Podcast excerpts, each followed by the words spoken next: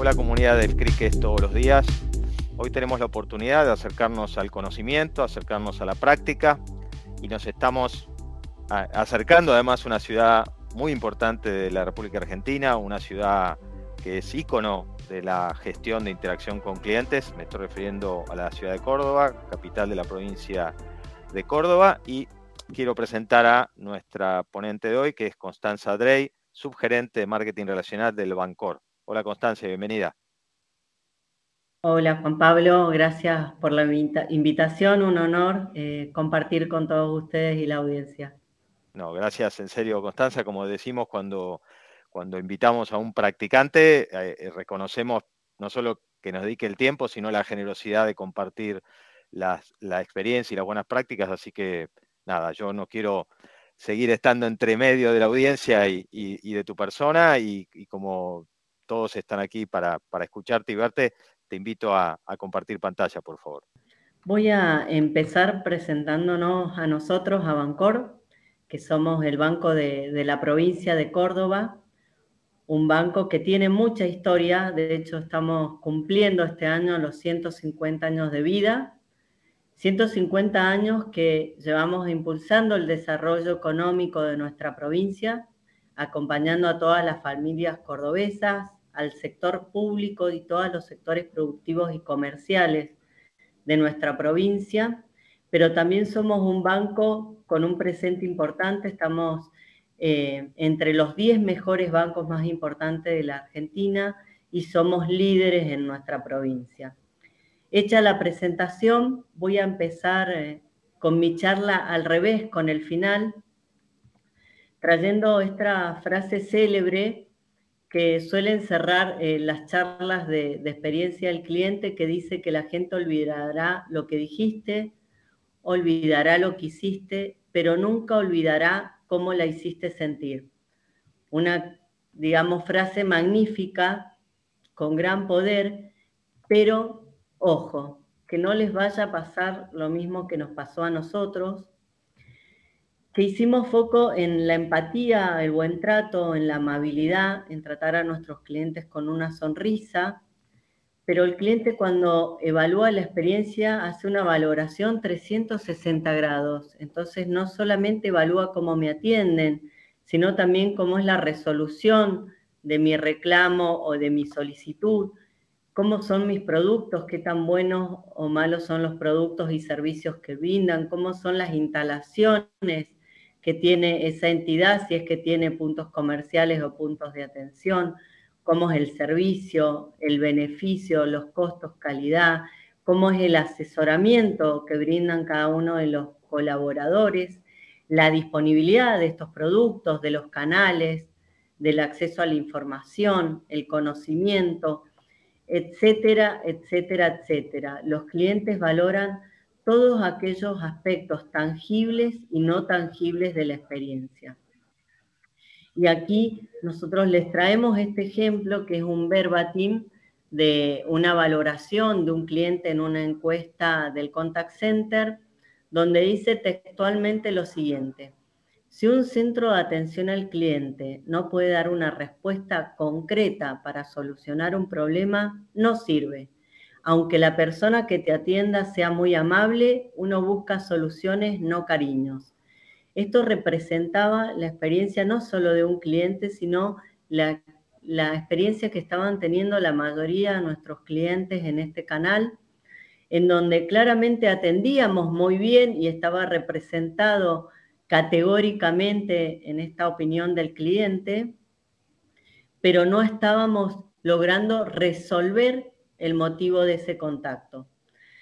Por ende, nuestras encuestas tampoco daban bien, e incluso el resto de los indicadores de servicio.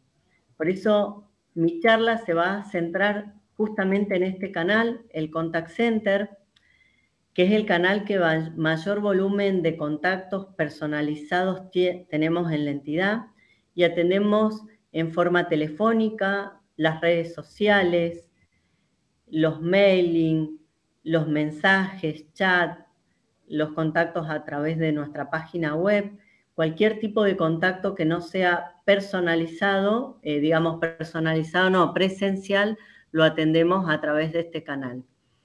Eh, entendemos que el mayor volumen es por la, digamos, disponibilidad que ofrece este canal en términos de la cantidad de horas de atención y además que me permite poder este, resolver una consulta sin movilizarme. Incluso la videollamada acerca una solución en donde incluso veo y da esa apariencia de presencialidad o ese cara a cara con el colaborador. Nuestro contact center está atendido tanto por colaboradores como proveedores de servicios de contact center y principalmente el mayor volumen está en nuestros proveedores. ¿Y el canal por qué tiene tanto volumen? Porque es el canal elegido por los clientes para realizar un reclamo o realizar una consulta o un requerimiento por la postventa de algún producto o servicio que ha tomado. Es el canal idóneo para solicitar asistencia para la autogestión o digitalización de nuestros clientes y cualquier asesoramiento en general e incluso para la venta de nuestros productos. Por eso, como era el mayor canal de atención que teníamos y teníamos graves problemas de los indicadores, no solamente con el de satisfacción, necesitábamos mejorar nuestro contact center centrarnos en tres ejes, incrementar el servicio y la calidad y los ingresos, al mismo tiempo reducir los costos para poder mejorar la experiencia del cliente y en consecuencia de ello mejorar la rentabilidad. ¿Cómo lo hicimos? Empezamos un largo camino allá por el 2019. Comenzamos primero con una etapa exploratoria porque realmente nosotros teníamos poca experiencia en gestionar los contact centers, porque nuestro expertise está justamente en lo que es eh, financiero o bancario, que es nuestra área de conocimiento. Entonces, conocíamos bastante poco de cómo gestionar un contact center.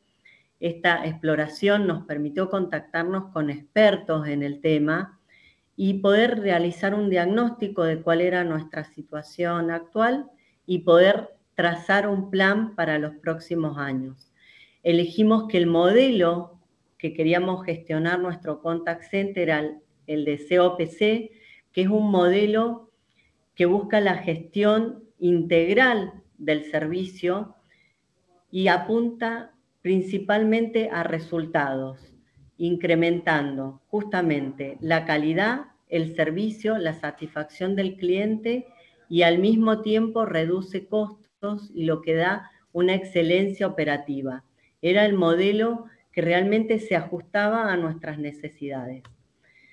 El 2020, que contarles la pandemia, un canal como el Contact Center tuvo un crecimiento exponencial de demanda de atención, justamente porque los canales presenciales estaban limitados o restringidos en la atención entonces tuvimos un crecimiento exponencial que nos obligó a pausar este plan, pero no por ello atender igual, digamos, eh, las instancias de formación. Entonces aprovechamos el 2020 para formar y profesionalizar a nuestro equipo en la gestión de contact center e incluso certificar como líderes COPC. Y el 2021 nos pusimos manos a la obra, desarrollamos un plan estratégico, empezamos a confeccionar todos los documentos necesarios como los contratos con nuestros proveedores de contact center, los documentos en donde plasmáramos cuál iba a ser la metodología que íbamos a utilizar, los indicadores que íbamos a medir, cuáles eran los objetivos que nos íbamos a plantear para así implementar en el 2022 el modelo de COPC. Tanto nosotros como nuestros proveedores no teníamos conocimiento ni experiencia en el desarrollo de este modelo, con lo cual implicó también un gran aprendizaje para nosotros que continúa aún en el 2023, continuamos con las implementaciones pero yo también trabajando en la mejora continua. Seguramente se puedan encontrar muchas recetas para gestionar el contact center y aquí les acercamos la, nuestra, que no es ninguna receta mágica, pero plantea una estrategia, sobre todo en aquellas entidades que se encuentren en un contexto similar, en donde realmente no haya experiencia en la gestión de contact center y tengan un canal de contact center con un volumen tan alto como el nuestro. Para nosotros hubieron cuatro ingredientes claves en esta receta. El primero fue asesorarnos con expertos, con gente que tuviera no solo experiencia en contact center, sino en la implementación y seguimiento del modelo de COPC. Eh, no nos interesó tanto focalizarnos en contact center de la industria bancaria o financiera, porque lo que necesitábamos era conocimiento de expertos en contact center.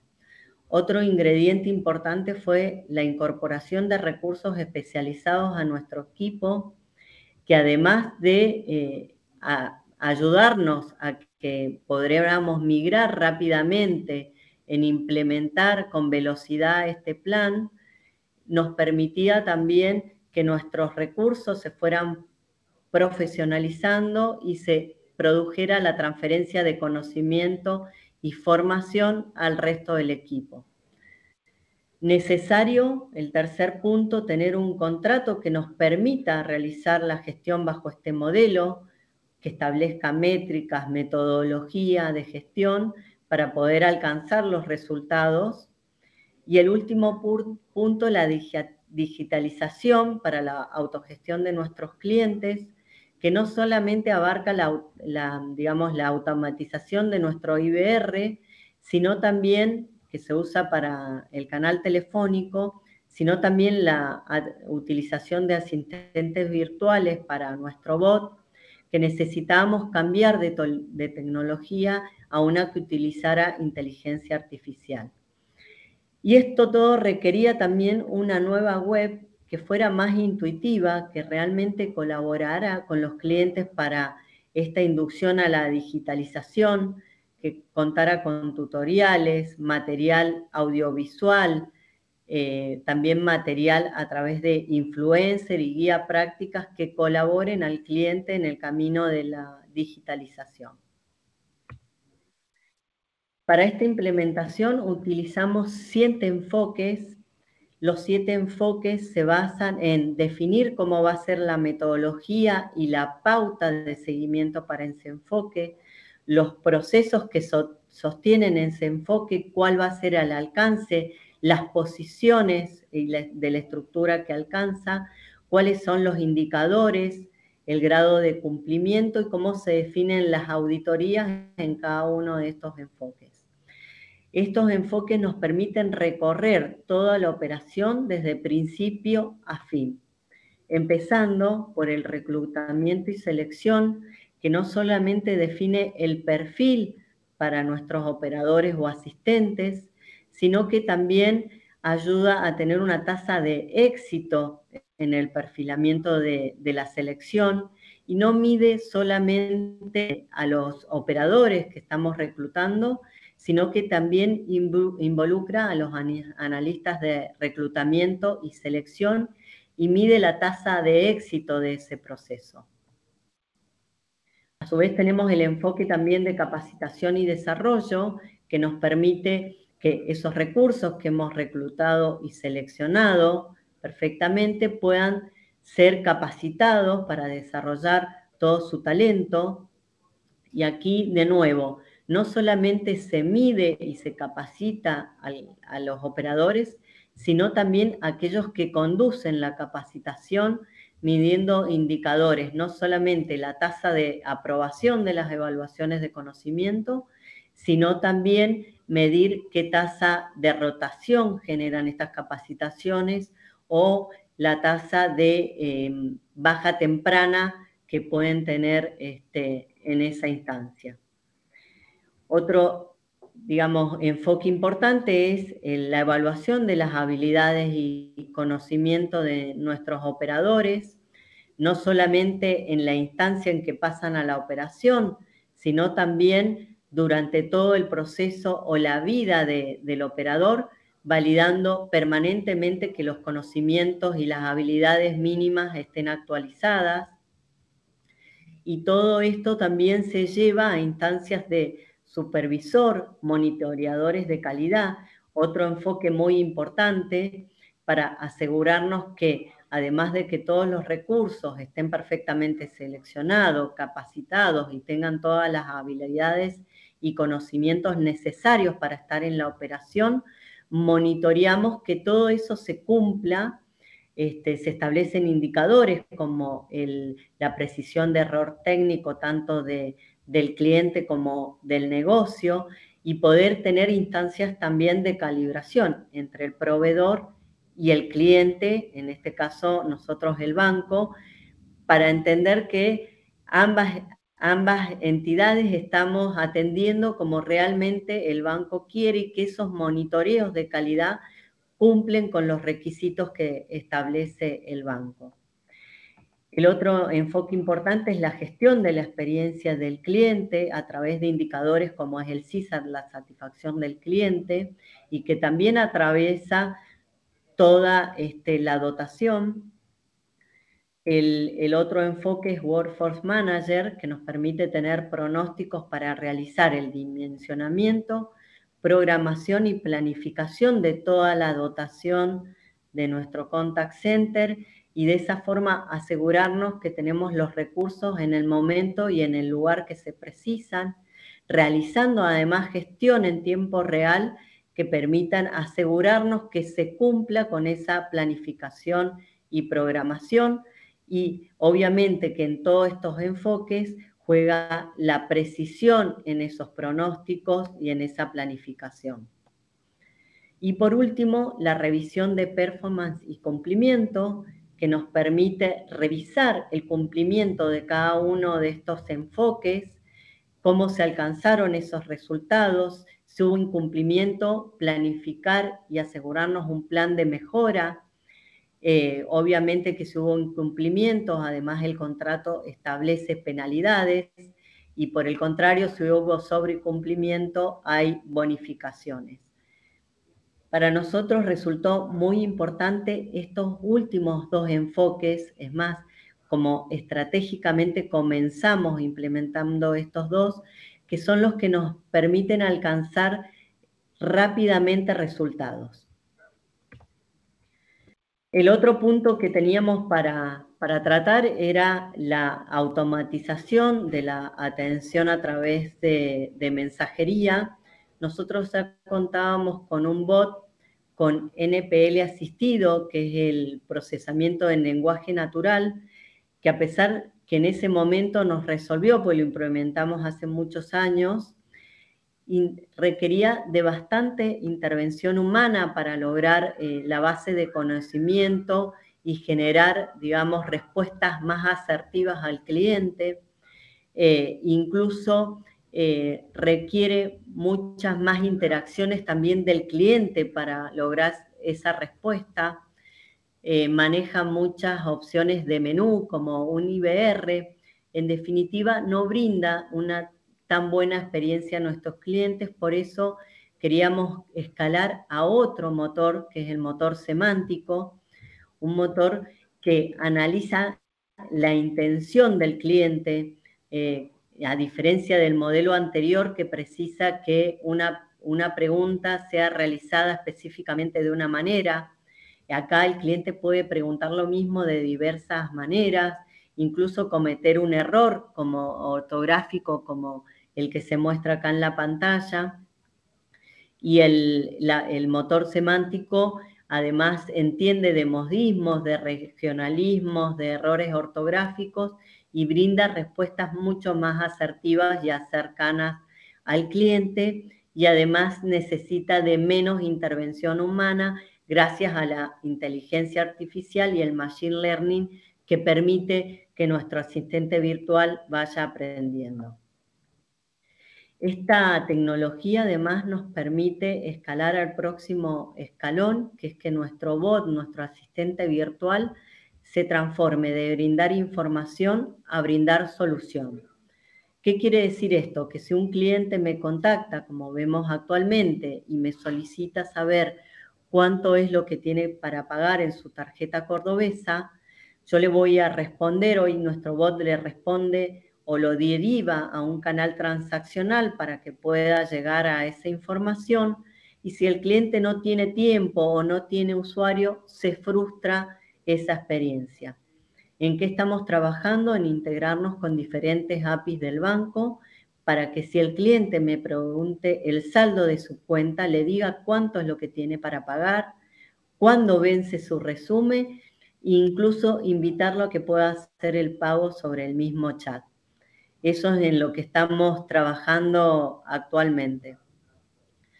Bueno, ¿y cómo nos fue en este camino que recorrimos? El modelo a la fecha lo hemos implementado en un 75%, considerando que en tanto nosotros como nuestros proveedores teníamos muy poco conocimiento del modelo COPC. Esto llevó bastante esfuerzo, pero realmente pudimos acelerar este conocimiento gracias al asesoramiento de expertos. Y obviamente que seguimos trabajando en la implementación del modelo y la mejora continua. Pero veamos cómo nos fueron en los indicadores. El primer objetivo que nos habíamos planteado era incrementar el servicio y la calidad de los ingresos. Si comparamos el 2019 con el 2023, incrementamos el nivel de servicio en un 125%. Para tomar dimensión, nosotros en el 2019 lográbamos atender solo el 40% de los clientes dentro de los 20 segundos y ahora actualmente estamos atendiendo el 90% de nuestros clientes dentro de los 20 segundos. No solamente mejoramos el nivel de servicio, sino que incrementamos el nivel de satisfacción de nuestros clientes en un 21% el indicador de CISAT. Esto nos produjo además que incrementáramos el nivel de atención en un 30%. Nosotros en 2019 logramos atender solo el 75% de las llamadas que ingresan y hoy ya estamos en un 97% de llamadas atendidas. Otro indicador que nos habíamos, objetivo que nos habíamos planteado era reducir los costos reducimos el costo por transacción o por contacto en un 13%, que impactó directamente en un ahorro del 13% en la facturación mensual de servicio y además reducimos también en un 20% el tiempo promedio en que un cliente gestiona un contacto. Esto además nos impactó favorablemente en la productividad de los operadores que por ese motivo logramos atender más y mejor. Y con respecto a nuestro bot, redujimos la tasa de derivación a un representante en un 72%. En 2019 nuestro bot derivaba a un representante la mitad de los contactos y solo podía responder la otra mitad.